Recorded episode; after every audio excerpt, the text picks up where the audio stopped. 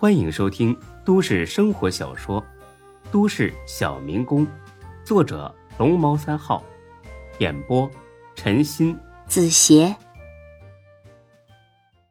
第五百三十七集。孙志呆呆的想了一会儿，你是说，夏林想吞掉坤沙集团，但是又没必胜的把握，所以才找来楚河，帮自己演这么一出戏？对，这这实在有点太夸张了。我相信自己的判断，我也相信你的判断。哼，没想到夏林是这种人，还口口声声要联合坤沙集团对付楚天，简直可恶。所以说，商场如战场，夏林能做到今天的规模，自然不是善良之辈，就是苦了丁坤，到头来自己怎么垮掉的，他都不知道。这句话提醒了孙志，他不能坐视夏林的阴谋得逞。不行，我得去告诉丁哥。你考虑清楚了吗？你这么做会彻底得罪夏林的。孙志自然知道这么做的后果，但是他决定坚持原则，站在正义的一方。无所谓，再说是他新聘的我，我不觉得有什么对不起他的。好吧，我就知道你会这么做。但是我建议你不要跟丁坤说的太明白，旁敲侧击的提醒一下就可以了。我明白，明天我就去找丁坤去。第二天早上七点半，孙志就在坤沙大厦等着了。八点左右，大飞来了，见孙志在前台等着，大飞很是纳闷：“哎，老弟，你咋来了？我要见丁哥。你没给丁哥打电话吗？”他今儿不过来，我来这儿啊，有事跟虎哥商量。丁哥在哪儿？我去找他。呃，在家吧。今儿好像嫂子生日，每年这一天，丁哥都会在家陪嫂子过生日。那我去家里找他。哎，你别去啊，让丁哥好好陪嫂子过生日吧。明年的今天，哎呀，估计丁哥已经进监狱了。未必。你忙吧，我先走了。哎。别说我告诉你的啊，不然丁哥会锤死我。一路狂飙，到了丁坤家。虽然很着急，但是孙志还是在小区门口的商店里买了两瓶红酒和一箱水果。摁了两下门铃，丁坤开了门。见来人是孙志，丁坤似乎觉得很是意外。孙志，你怎么来了？我有事找你。一定要今天谈完？是的，丁哥，我知道今天是嫂子生日，但这件事儿很着急，你可以拖不断，所以，我尽量长话短说，行吗？你怎么知道今天是杨丹的生日啊？我我我猜的。丁坤笑着骂了一句：“ 大飞这臭小子，回头我再找他算账。”进来说吧。进了屋，也没看到杨丹在家。嫂子出去了，啊，送孩子上学去了，一会儿就回来。丁哥，你这是在揉面？啊，对啊，给你嫂子做一碗长寿面过生日嘛。孙志对丁坤的好感更加爆棚。一个爱老婆的人，肯定是一个负责任的好男人。丁哥，你对嫂子可真好。别夸我了，说吧。找我什么事儿？孙志不知道怎么开口，直接说嘛？不合适，拐着弯说，那怎么拐呢？呃，丁哥，楚天集团的事儿，你有什么好办法吗？没有什么好办法，把柄让人家抓得死死的，根本就没有反击的可能。听天由命吧，或许楚河不会把那些材料交给警察。说到那些材料，孙志突然想起一件事：既然楚河已经掌握了丁坤的把柄，为什么不直接交给警察呢？那样的话，可以直接整垮坤沙集团，顺便把丁坤送进监狱。楚河和夏林在犹豫什么呢？对了，肯定是想演双簧，让丁坤乖乖交出自己的产业，然后再下手。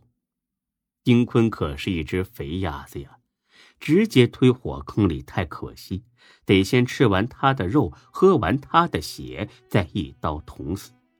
现在揭发丁坤，他的财产可是会充了公的，自己一点好处都捞不到。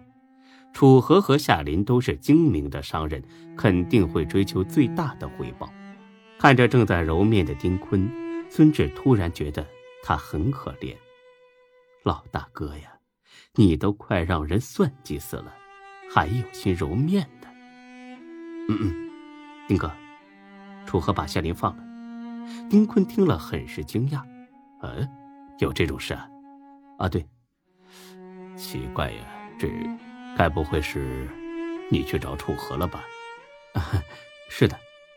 丁坤盯着孙志看了几秒钟，摇着头大笑起来：“哈哈哈哈哈我真是服了你啊！